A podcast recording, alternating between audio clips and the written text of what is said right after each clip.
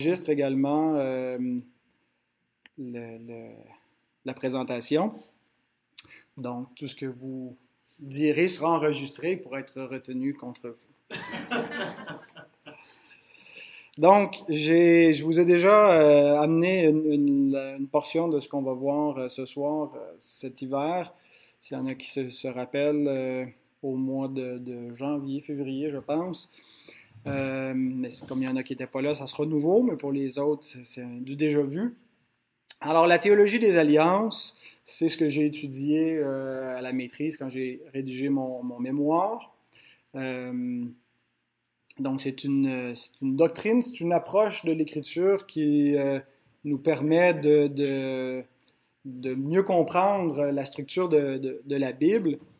Euh, il y a des doctrines qui sont associées à certaines époques dans, l'histoire de l'Église, comme euh, si on prend euh, la Christologie, on pense surtout au premier siècle de, l'Église où on s'est penché sur cette question-là, qui est Jésus-Christ, qui est ce que la Bible nous dit que Jésus est, la doctrine de la Trinité.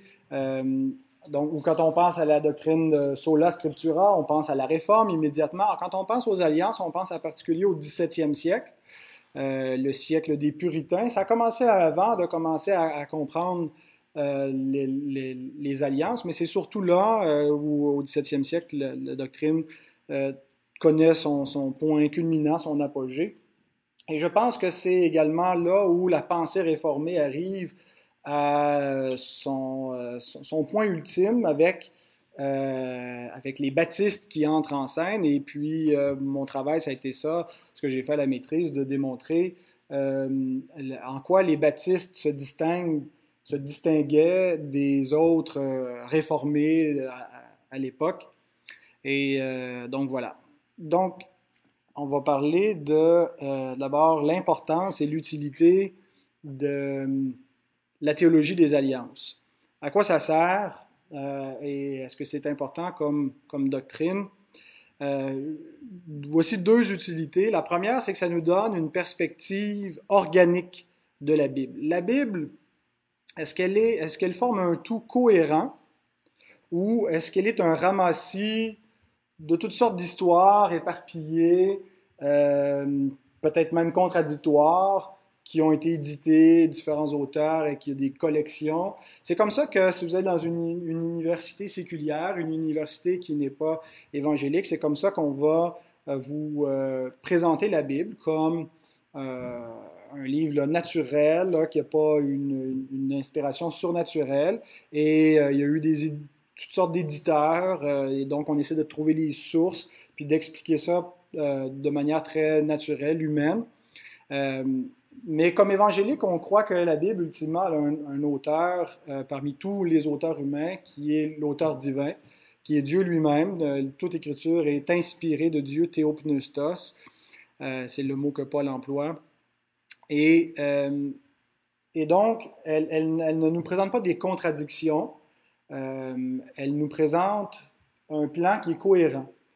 Et même si parfois, si on lit d'un bout à l'autre la Bible, on a l'impression qu'il peut y avoir euh, des, des, tensions ou une certaine discontinuité quand on compare l'Ancien Testament avec le Nouveau Testament, la Bible nous présente un seul plan de rédemption. Et la théologie des alliances, ce qu'elle nous permet de faire, c'est de comprendre euh, cette unité au travers de toute la Bible, de voir le, le, les grands fils conducteurs et de le voir que c'est vraiment dans le, le, le contexte d'une alliance que Dieu veut établir, ultimement qui va être la nouvelle alliance, mais comment tout ça est construit, euh, et même s'il y, y, y, y, a des éléments qui, qui, vont tomber en cours de route dans l'histoire de la rédemption, euh, des, des, éléments qui appartenaient à l'ancienne alliance, qui, qui, ne sont plus d'usage aujourd'hui, tout ce que Dieu a mis en place, il le fait dans un, un, un but précis. Tout ça convergent euh, dans la même direction. Et donc, quand on comprend la structure alliantielle de la Bible, ça nous permet de dégager cette, vision globale et de voir la cohérence de toutes les Écritures, de voir l'unité du plan euh, de Dieu. Et, ça a renforcé énormément notre, euh, conviction que la Bible ne peut pas venir simplement des hommes, mais qu'elle doit avoir un auteur unique, divin, pour avoir cette, pensée aussi cohérente qui a traversé les siècles. Et, ça ne peut pas être des hommes qui se sont concertés pour dire, euh, pour écrire cette histoire-là. Euh, la Bible, d'un bout à l'autre, nous présente un plan du salut. Il nous parle en particulier d'une personne qui est le Rédempteur, le médiateur de l'Alliance, Jésus. Euh, et donc des hommes qui n'ont pas pu se, parler entre eux, qui ont vécu dans des époques différentes, dans des contextes différents, ont écrit des choses qui sont unies à cause de que, ultimement c'est Dieu qui a au travers d'eux. Alors, euh, la, théologie des alliances nous permet de prendre toutes les parties et de les relier au tout, de voir comment euh, l'alliance que Dieu fait avec Israël, c'est pas juste une bifurcation ou un plan B qui n'a pas marché, mais comment tout ça se rattache euh, au plan global de Dieu. Et donc, quand on, lit toutes ces parties de l'Ancien Testament, qu'on est capable de les rattacher au plan global euh, de la rédemption, ça rend la lecture beaucoup plus euh, enrichissante. Euh, on ne cherche plus juste à des, petits bouts de phrases pour les, spiritualiser, les appliquer à notre vie, mais on est capable de voir comment chaque partie se relie au tout et, ça nous permet d'interpréter donc chaque partie dans, le contexte canonique plus large. Et, donc on voit le... excusez mon iPhone est tombé en veille. Euh, on voit donc tout le progrès dans la rédemption euh, à mesure qu'on suit l'histoire de la révélation. Euh, deuxièmement, en plus de nous donner la perspective organique de la Bible, ça vient déterminer l'ecclésiologie. Vous voyez peut-être pas écrit un tout petit, là, mais regardez ce qu'on peut faire avec un iPhone. Ça détermine l'ecclésiologie, dans le sens que euh, la théologie des alliances va répondre à la question de quelle euh, nature euh, est une alliance. Il n'y a pas eu une seule alliance dans l'histoire de la Bible. Il y a plusieurs différentes alliances. On, définira en cours de route qu'est-ce qu'une alliance exactement, mais juste, juste, le mot nous aide à comprendre que c'est une relation qui est établie, que c'est un contrat qui est établi entre Dieu et des hommes, ou même entre, entre des hommes. Euh, et donc, une, alliance, les différentes alliances que Dieu fait, euh, les théologiens généralement disent soit que ce sont qu'il s'agit d'une alliance des œuvres ou une alliance de grâce. Une alliance des œuvres, c'est une alliance qui est conditionnelle, c'est-à-dire que pour avoir droit aux bénédictions qui sont promises dans l'alliance, il y a des conditions à remplir. Euh, et une alliance de grâce, c'est que tout est donné gratuitement. Euh, il y a seulement une promesse qui doit être crue, qui doit être reçue dans la foi. Et, ce que Dieu offre dans une alliance de grâce, il l'offre par sa grâce, il l'offre gratuitement. Et donc, ce sont deux types d'alliances et on retrouve ces deux sortes d'alliances. Alors, le, bien comprendre la théologie des alliances doit nous amener à, à distinguer. Quand on parle de l'ancienne alliance ou de l'alliance euh, au mont Sinaï, quand Dieu fait alliance avec le peuple d'Israël, est-ce que c'est une alliance de grâce ou est-ce que c'est une alliance des œuvres, d'après vous? Une alliance des œuvres, vous diriez? Euh, je suis assez d'accord avec vous. Par contre, on a toute la tradition presbytérienne, en tout cas une grosse partie de cette tradition-là, qui, n'est pas une petite tradition, euh, qui affirme que c'est une alliance de grâce. et, à partir de là, ils ont une lecture complètement différente des données de, de cette alliance-là et comment ils importent des éléments dans la nouvelle alliance. Euh, donc, on y reviendra. Ensuite, il y a également le contenu de l'alliance qui est déterminé, euh, qu'on peut comprendre. Euh, c'est-à-dire, qu'est-ce qu'on reçoit dans une alliance? Qu'est-ce qu'une alliance en particulier a à offrir? Et encore là, il y aurait deux, deux grandes catégories euh, est-ce qu'une alliance a euh, une portée terrestre ou céleste?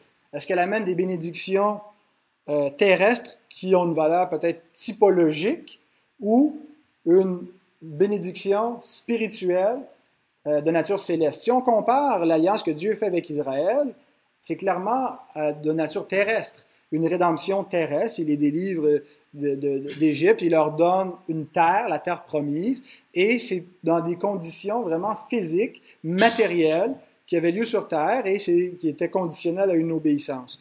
Mais tout ça avait une valeur typologique, c'est-à-dire que ça pointait vers autre chose, vers une autre terre promise qui, euh, a été donnée dans une alliance qui n'était pas de nature terrestre, mais de nature céleste ou spirituelle. Euh, donc voilà, de comprendre euh, l'alliance, ça va déterminer l'ecclésiologie dans le sens que qu'est-ce que d'appartenir à l'Église quand on appartient à l'Église, quand on fait partie du peuple de Dieu, d'une part, est-ce qu'on appartient conditionnellement ou inconditionnellement? Est-ce qu'on est là par nos œuvres ou par la grâce? Deuxièmement, qu'est-ce qu'on reçoit? Est-ce qu'on reçoit un héritage terrestre ou un héritage céleste? Euh, et, donc là, en répondant à ces questions-là, on est en train de, faire toute la distinction entre Israël et l'Église. Et troisièmement, euh, la théologie des alliances détermine comment on entre dans une alliance. Est-ce qu'on entre dans une alliance par la naissance, comme les descendants d'Abraham entraient dans l'alliance parce qu'ils étaient ses, fils euh, et qu'ils recevaient le signe de l'alliance dès la naissance, la circoncision, ou est-ce qu'on entre dans l'alliance par la nouvelle naissance, par la foi euh, et, et donc de, de, nature spirituelle? Et encore là, on a une grande distinction avec les, les, presbytériens qui, qui, sont pédobaptistes parce qu'ils croient que dans la nouvelle alliance, on y entre, on peut y entrer par la nouvelle naissance, mais on y entre également par la naissance. Selon eux, les enfants des croyants font partie de l'alliance et c'est pourquoi ils les baptisent. Euh, parce que dans cette conception-là, le baptême remplace la circoncision. Euh, et donc, quand on dit qui fait partie de l'Église, euh, les baptistes vont dire ceux qui font partie de l'Église, ce sont uniquement ceux qui sont nés de nouveau, ceux qui ont la foi. Et on devrait seulement baptiser ceux-là. Les presbytériens vont dire oui, ce sont ceux qui sont nés de nouveau avec leur postérité. L'alliance de grâce a toujours inclus la postérité des croyants. Abraham, Dieu fait alliance avec Abraham et sa postérité. Donc, on devrait inclure nos enfants dans l'alliance et les baptiser. Alors, la théologie des alliances détermine l'ecclésiologie, détermine l'Église. Comment, sur quelle base est-ce qu'on appartient à l'Église? Sur la base de nos œuvres ou de la grâce? Qu'est-ce qu'on y reçoit? Qu'est-ce que l'appartenance au peuple de Dieu nous donne? Et comment est-ce qu'on y entre? Permettez-moi de vous citer Spurgeon sur la question des alliances. Il dit La doctrine de l'alliance est à la base de toute véritable théologie. Il a été dit que celui qui comprend bien la distinction entre l'alliance des œuvres et l'alliance de la grâce est un maître en théologie. Je suis persuadé que la plupart des erreurs que les hommes commettent concernant les doctrines de l'Écriture sont basées sur des erreurs fondamentales en ce qui concerne les alliances de la loi et de la grâce, ou les alliances des œuvres et de la grâce. Et euh, je suis, on ne peut plus en accord avec euh, Charles Spurgeon, avec cette citation-là, euh, c'est une question fondamentale qui est à la base de, la doctrine du salut, à la base de, l'ecclésiologie et qui a des, implications euh, herméneutiques très larges, c'est-à-dire qui va déterminer en grande partie comment on va interpréter beaucoup, beaucoup de textes de la Bible. Donc, notre confession de foi a un chapitre dédié à la, théologie des alliances, aux alliances. En fait, il s'appelle, euh, c'est le chapitre 7, et c'est l'alliance au singulier de Dieu. Et dans ce euh, chapitre, euh, il y a trois paragraphes. Déjà là, on voit, on a un indice quand on compare côte à côte les, trois confessions de foi du 17e siècle, parce que notre confession de foi, elle était euh, copiée sur celle des, des, presbytériens réunis à Westminster euh, pendant euh, la Révolution anglaise avec Oliver Cromwell. Bon, je vous résume très brièvement les, circonstances historiques. Mais Cromwell voulait que l'Église d'Angleterre soit plus centrée sur la parole de Dieu et avait mandaté donc toute une élite de théologiens, 150 quelques théologiens qui ont euh, rédigé une longue confession de foi avec les, catéchismes qui devait faire des recommandations à l'Église d'Angleterre. Et c'est ce qu'on appelle la confession de foi de Westminster, qui est vraiment euh, la quintessence là, de la pensée réformée. On est un siècle après le début de la réforme, donc c'est vraiment la synthèse de, tout ce qui s'est fait de, mieux, tout ce qui s'est écrit, et, tout, est, résumé là, et on, reprend également toute l'orthodoxie chrétienne des premiers siècles, les grands conciles œcuméniques. Et en, en, 1658, les congrégationalistes ont pris cette confession de foi-là et en ont fait une version congrégationaliste. Ils ont conservé dans l'ensemble les, chapitres. Ils ont appelé ça la déclaration de sa voix, avec John Owen, euh, qui était, qui euh, à la tête de, ces, théologiens-là, qui était un, congrégationaliste. Euh, donc, les congrégationalistes rejetaient la notion d'une église d'État, puis croyaient à une église de croyants seulement, mais ils baptisaient encore leurs enfants. Et euh, par la suite, les baptistes ont adopté cette même confession-là qui représentait vraiment le standard de la pensée réformée, mais en ont fait une version baptiste.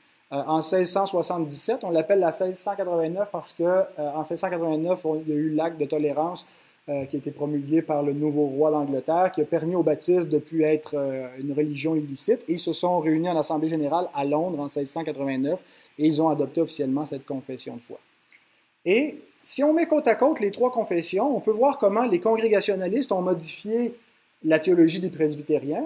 Et, essentiellement, ils sont très, très, très similaires. Ils n'ont pas fait des, retouches là. Ils ont, essayé autant que possible de, conserver, parce que ce qu'ils cherchaient, c'est d'être unis, qu'il y ait une voie commune pour la pensée réformée. Mais en les comparant, les trois, il, existe des, même sur Internet, des, tables de comparaison. On les voit chapitre par chapitre, on voit exactement qu'est-ce qui a été modifié euh, avec des codes de couleurs. Euh, on voit donc comment est-ce que les congrégationalistes ont modifié la pensée presbytérienne et comment les baptistes se sont inspirés des deux modèles et ont, écrit leur propre confession de foi. Et quand on arrive au chapitre 7, ce qui est intéressant, euh, la confession de foi de Westminster a six paragraphes, celle de Savoie en a cinq et celle des baptistes en a seulement trois.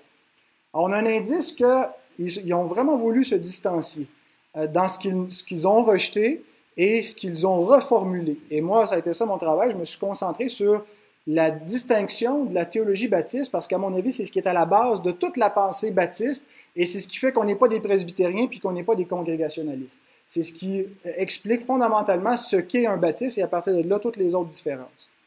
Euh, et donc, dans notre confession, on a, euh, dans notre théologie des alliances, il y a plein d'éléments qui sont communs avec les, les, pédobaptistes presbytérien et congrégationaliste, mais il y a des éléments fondamentalement distincts. Et donc, euh, le plan que je vais suivre, euh, et je vous annonce donc les grandes lignes pour les prochaines semaines, ce sera de vous présenter euh, chacun de ces trois paragraphes. Paragraphe 1 nous présente l'alliance des œuvres. Paragraphe 2 nous présente l'alliance de grâce.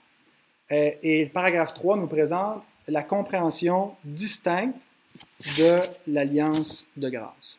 Alors, je vais m'arrêter euh, ici pour ce soir. J'avais encore des notes, mais euh, je pense que ça va être suffisant pour euh, ce qu'on avait à voir et on reprendra du voulant la semaine prochaine à partir d'ici.